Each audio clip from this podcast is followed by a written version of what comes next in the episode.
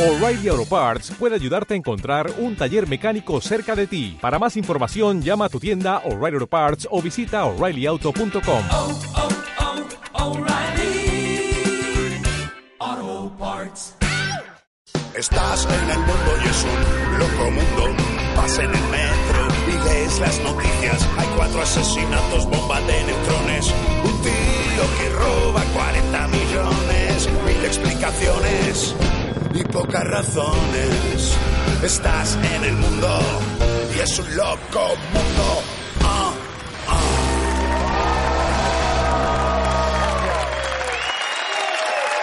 Gracias. Muchísimas gracias. Bienvenidos, bienvenidas. Hola, amigos y amigas del amor. Pasado mañana es el día de San Valentín y sé que en este momento has dicho, hostia, y te dan ganas de abrir Amazon y comprar algo rápido. Pero espérate a que acabe el programa, si lo importante es el detalle. Eh, sigamos. Eh, gracias, Michael. Cállate ya. Bien. Como decía, pasado mañana ya es San Valentín y el amor ya se respira. ¿No lo notáis en el aire? eh? Es el amor. Y colonia, mucha colonia. Baratuza. Bueno, muchos diréis, esto es un invento de los grandes almacenes para que compremos más. Venga, no seáis cínicos. No necesitáis que nadie se invente días para que compréis más. Yo prefiero pensar que es una oportunidad para esas parejas que se han distanciado, incluso han roto, que se den una nueva oportunidad. Pues eh, Paula y Busta, mm, Kimi y Valle, Cataluña y España. ¡Comenzamos!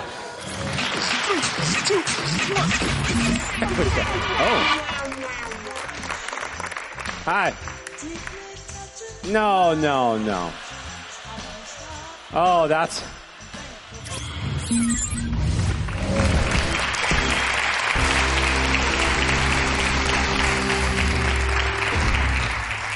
Bien, cada 14 de febrero millones de enamorados celebran San Valentín, sí se acuerdan, aunque no todos lo hacen arrastrados por la pasión. Más de la mitad de los que se apuntan a esta costumbre lo hacen por lo mismo que se empieza a fumar o se pacta con Vox, ¿sabes? Está mal, pero está de moda, coño, tampoco.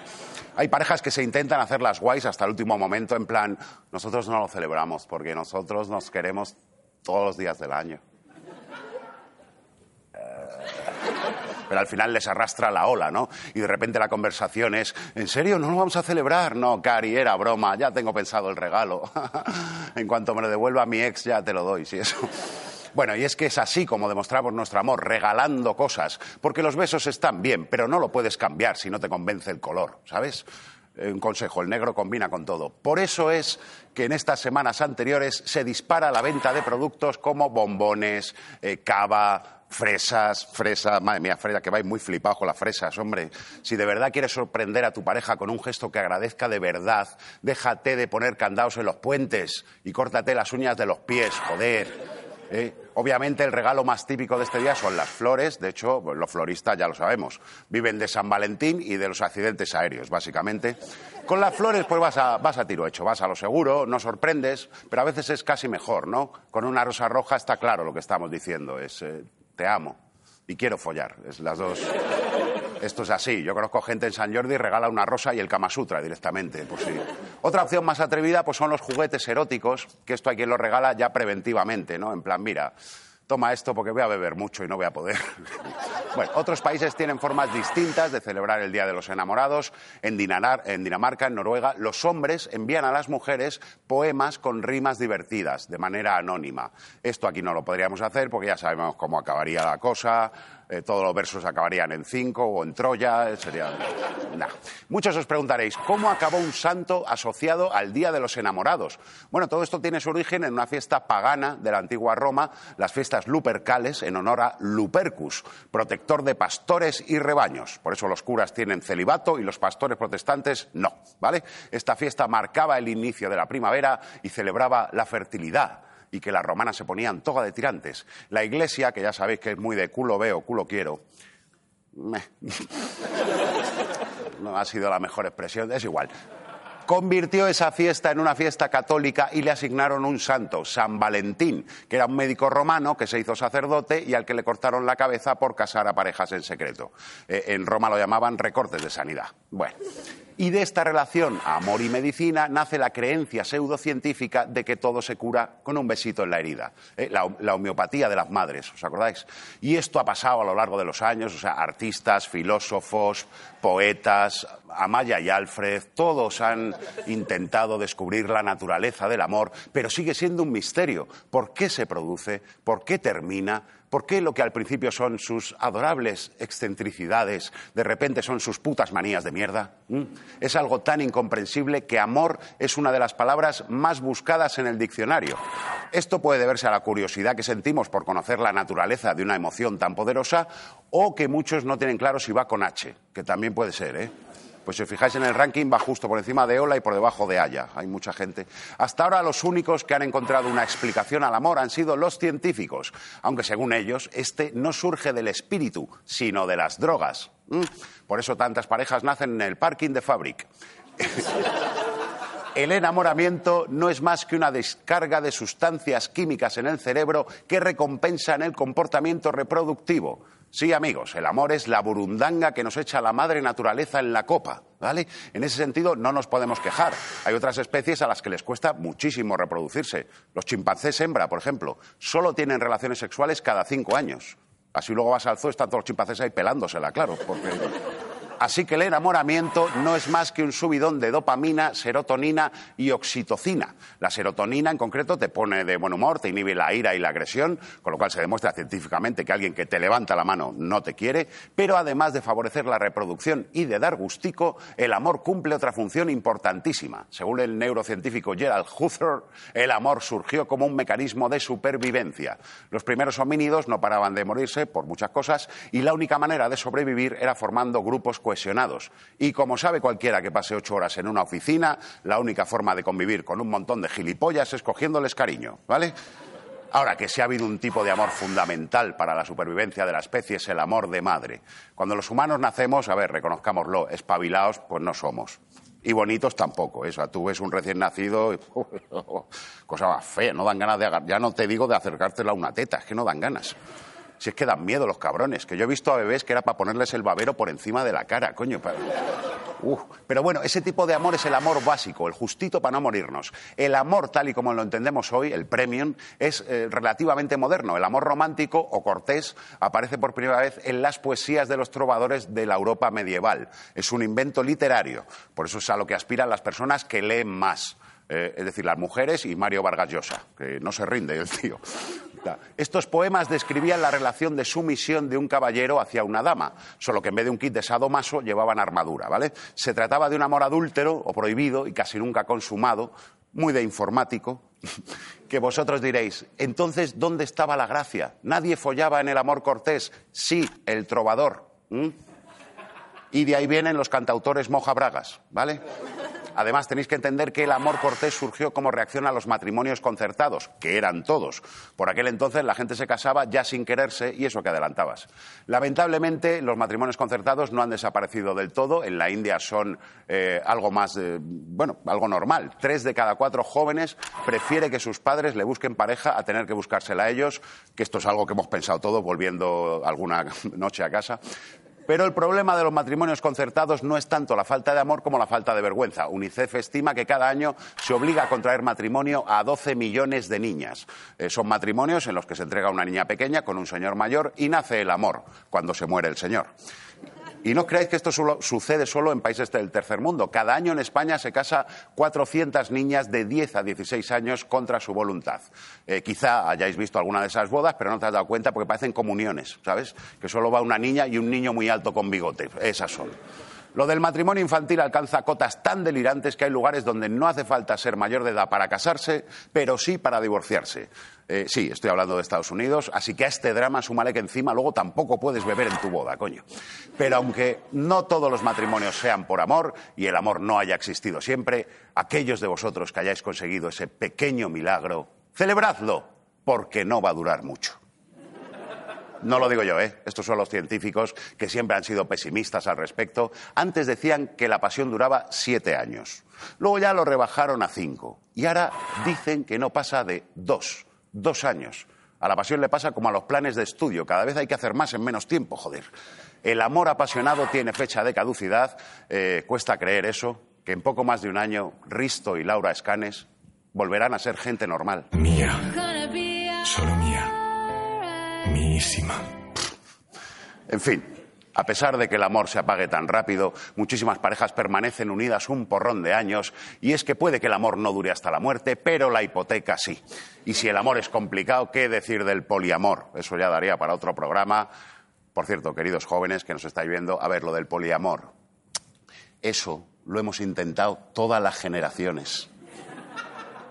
Spoiler, sale mal. Muchas gracias.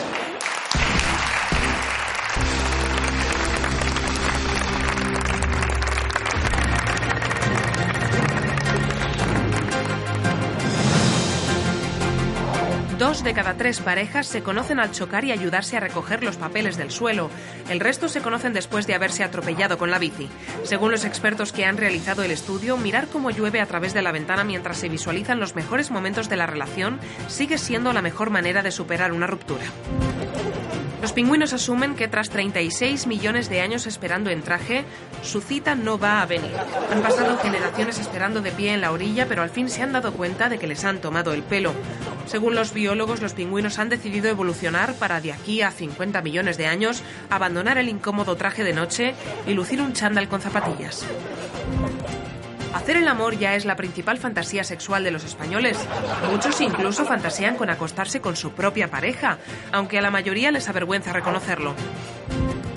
Los romanos solo construyeron puentes para que los enamorados pudieran sellar su amor en ellos con candados. Los puentes nunca se hicieron para unir orillas, sino para unir personas, explican los arqueólogos. Esta no es la única gran aportación de la arquitectura al amor. Hasta la construcción de la Torre Eiffel en París, las parejas del mundo no tenían dónde besarse y los enamorados tenían que limitarse a chocarse las caras con fuerza. Se pierde en un Ikea y acaba encontrándose con su mujer acompañada de su nuevo marido mirando muebles para su nueva casa. Cada vez más mujeres rehacen su vida antes de llegar a la línea de cajas. Me metí por uno de los atajos intentando cortar y me desorienté completamente.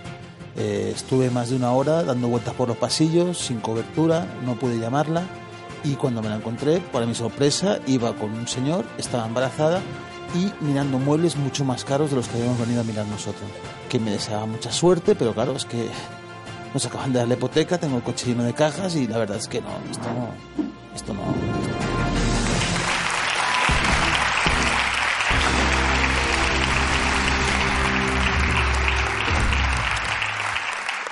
¿Ha muerto el amor? ¿Quién mejor para hablar de ello que alguien que cree que el compromiso es no coger el teléfono cuando te llaman de Vodafone porque eres de Movistar? ¡Valeria Ross! Toma. Sí, para ti. Uno. Yo soy así. ¿De qué? No me lo esperaba. Ya, ni yo. Pero qué pastelón. Ya, sí, se la ha visto a un chino ahí fuera, digo, venga. Es del chino. Entonces no me gusta tanto. Bueno, Que, que no, sé, no sé qué piensas tú, ¿eh? pero yo pienso que hemos dejado de creer en el amor. no me digas. Sí, porque es que estamos atravesando unas rupturas tan horribles. Es verdad. O sea, Albert Rivera y Beatriz Tajuelo. Uh, es verdad. Pablo Iglesias y Errejón. Uh, Eduardo Inda y la realidad. ese es el peor. Peor. Ese es el peor de todos. El amor no es lo que era.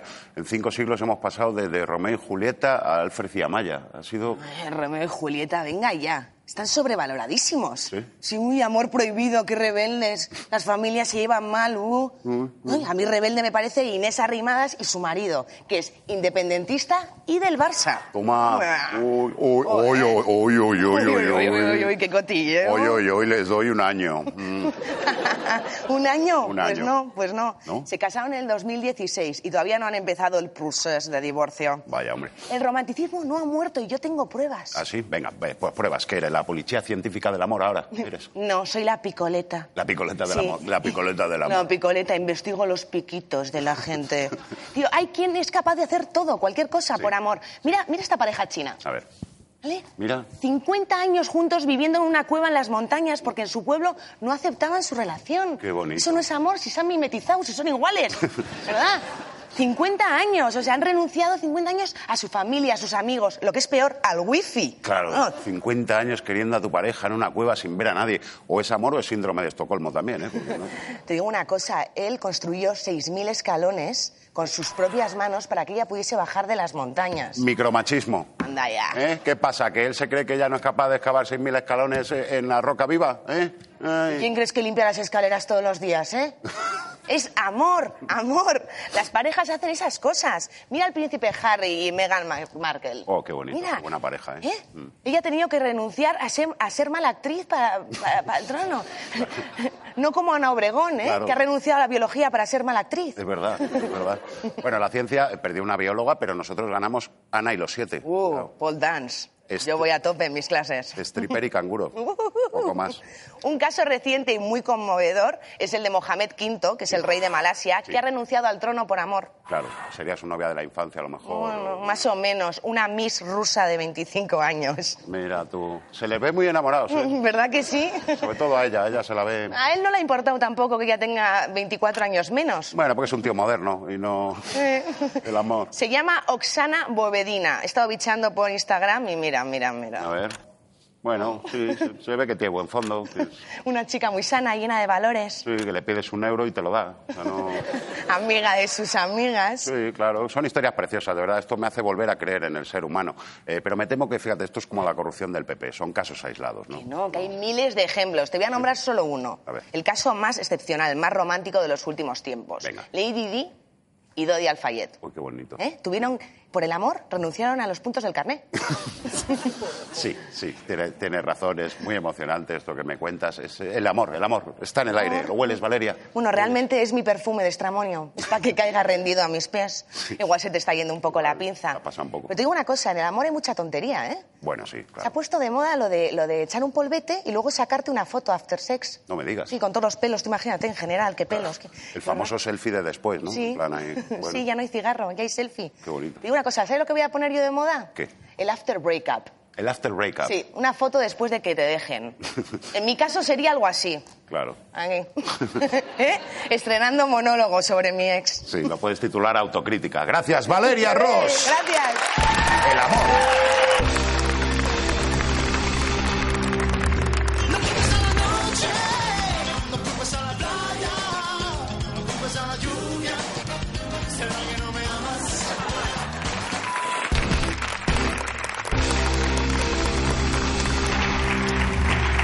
No hay nada, nada más bonito que amar y ser correspondido. Pero ¿qué pasa después? ¿Cómo consigues mantener viva la llama cuando descubres que él mea en una botella que guarda junto a la cama?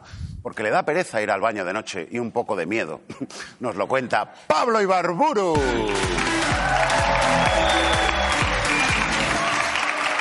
Vale.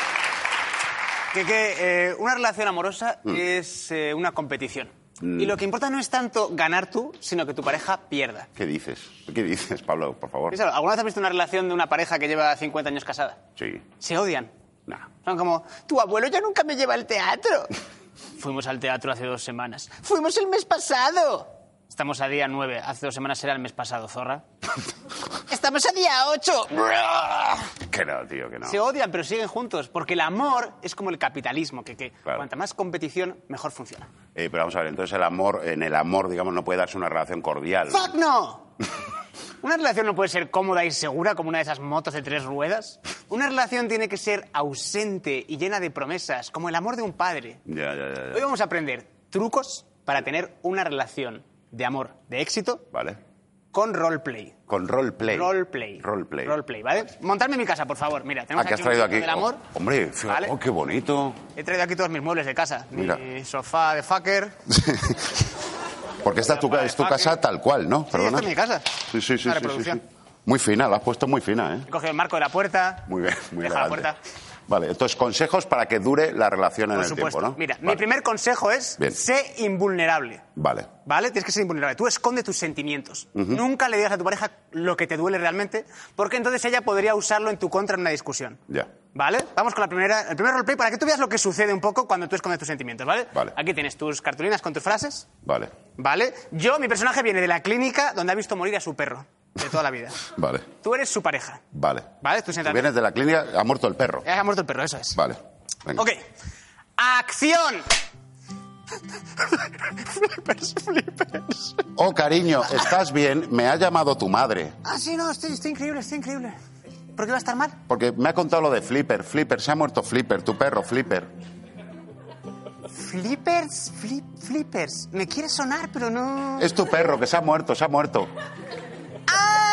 ¡Ah! F- ¡Ah! ¡Flippers! Ah, no, pues se ha muerto, pero hace 15, hace 15 minutos se ha muerto ya. Ya, ya, ya, ya. Yo ya estaba pensando en mis cosas. Sí, sí, sí, sí. Estaba pensando, ¿cómo, se- ¿cómo se llamaba? ¿Cómo se llamaba el actor que hacía de malo en Blade Runner? Ruther Hauer. Ruther Hauer. Ruther Hauer. Hace tiempo que no hace películas, ¿no? Ya, ya, ya, ya. Jo, cariño, eres tan fuerte para pensar en Ruther Hauer en estos momentos. Obviamente eres capaz de afrontar cualquier adversidad que se presente en nuestras vidas. Por eso quiero casarme contigo. Y escena. Bravo. Bravo. No, no, muy bien. Esto es lo que sucede. Muy bien. ¿Has visto lo que pasa? ¿Qué ha pasado? Si tú escondes tus sentimientos, Claro. tu pareja dice, pase lo que pase, nunca me va a dar la chapita con sus putos problemas. y eso funciona. Pero esto no es sano. tío. El siguiente consejo es ser inalcanzable. Ser ¿vale? inalcanzable. Tú tienes que conseguir Vale. Que tu pareja sienta que le estás haciendo un favor estando con ella. ¿Qué dices? ¿Vale? ¿Eso cómo se consigue? Minando su confianza. No, hombre. Destruyendo su amor No, propio. no, ¿Vale? no, Entonces, no, tío, tú vienes es de aquí. pero eso es horrible, Tú acabas Pablo. de llegar a casa, ¿vale? Vale. Yo estoy aquí, acabas de llegar a casa del trabajo y yo estoy aquí, soy tu pareja, ¿vale? Vale, y leo esto, ¿no? ¡Acción! Vale. Cariño, no te lo vas a creer. Me han ascendido en el trabajo. ¿Por qué? Pues no sé, supongo que lo hago bien y quieren que lo sepa. ¿Por qué? Pues supongo que porque creen que hago un buen trabajo. ¿Tú? Tienes razón, mañana mismo iré y pediré que vuelvan a bajarme el sueldo. No merezco un aumento, no te merezco a ti. Y escena. ¿Has visto? Bueno, poco... Te voy a decir, he hecho cosas horribles en televisión y creo que esta es la peor. O sea, me siento sucio ahora mismo. Lo sucio es sexy, que qué. Si habéis estado siguiendo nuestros consejos, ahora mismo ya seréis irresistibles para vuestras parejas. Ya. Que estarán como intentando enrollaros con vosotros todo el rato. Pero en una relación que lleva tiempo y que es exitosa, Sí. si te fijas, las parejas nunca se tocan. No. Porque se dan asco. ¿Qué dices? Si tu pareja intenta tocarte, tú tienes que. ¡Ah, qué asco! ¿Qué? Calambre. ¿Vale? Entonces, mi consejo es: sé intocable. Ya. ¿Por qué? Porque alguien siempre desea lo que no puede tener. Ah, vale, para hacerte valer ahí. Claro. como- Vale, vale. Nunca vale, toques vale. a tu pareja. Entonces, Vale, vale. vamos a hacer el roleplay, el último roleplay, ¿vale? Tú eh, quieres enrollarte conmigo, estás deseando tener sexo conmigo, Vale. soy tu pareja, ¿vale? Vale. Y entonces voy a rehuir el físico. Vale, yo te, te doy un abrazo. Tú intenta darme un abrazo, ¿vale? Un abrazo normal, ¿no? Sí, un abrazo. Vale. Espera, no, no, no, no. Ponte Ah, más allá, ah, ¿vale? Vale. ¡Acción! Gracias. Escena. Yo no lo veo. Yo, ¿eh? Hoy hemos aprendido que si quieres tener una relación de éxito, tienes que esconder tus sentimientos, nunca tocar a tu pareja y destruir su amor propio. Ya. Bueno, ¿y qué? Y... Tú eres soltero, ¿no? Hay gente que dice ser soltero, yo lo llamo ser invencible. Un aplauso de consolación para Pablo Ibarburu.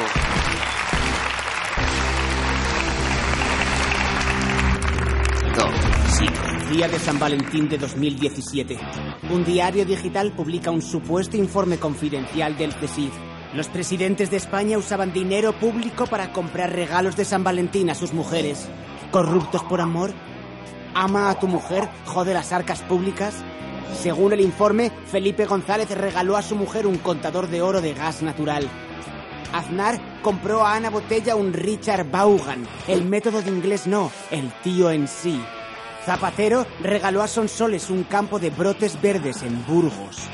Rajoy se pulió la hucha de las pensiones en la factura del móvil porque cuando llamó a su mujer ninguno de los dos quiso colgar el primero. Y Pedro Sánchez planeaba gastarse el presupuesto de educación en un Falcon para que su mujer fuera a comprar el pan. Para investigarlo se forma una comisión parlamentaria. No se merece su poder y su trayectoria que usted haga aquí aquello de es por amor, yo no tengo ni idea. ¿Qué quiere que le diga? Es decir, yo tengo sentimientos. Y se descubre que la caja B del PP era una caja de bombones. Y este gesto de Bárcenas quería decir, ¿y el anillo pa' cuándo? Archivo desclasificado.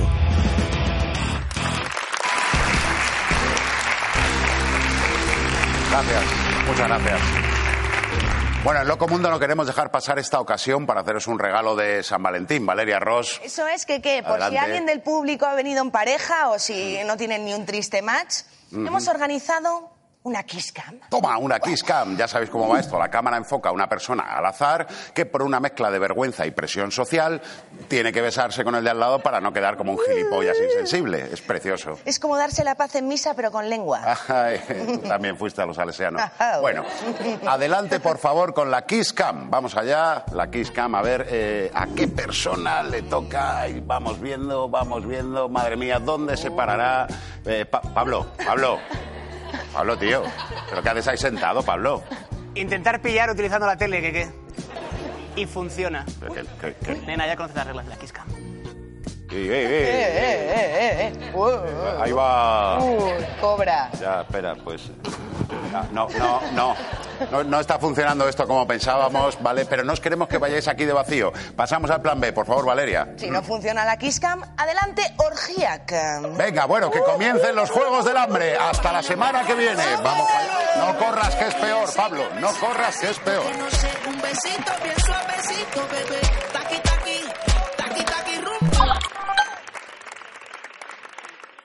Dale más potencia a tu primavera con The Home Depot. Obtén una potencia similar a la de la gasolina para podar, recortar y soplar con el sistema OnePlus de 18 voltios de Ryobi desde solo 89 dólares. Potencia para podar un tercio de un acre con una carga. Potencia para recortar el césped que dura hasta dos horas. Y fuerza de soplado de 110 millas por hora. Todo con una batería intercambiable. Llévate el sistema inalámbrico OnePlus de 18 voltios de Ryobi. Solo en The Home Depot. Haces más. Logras más.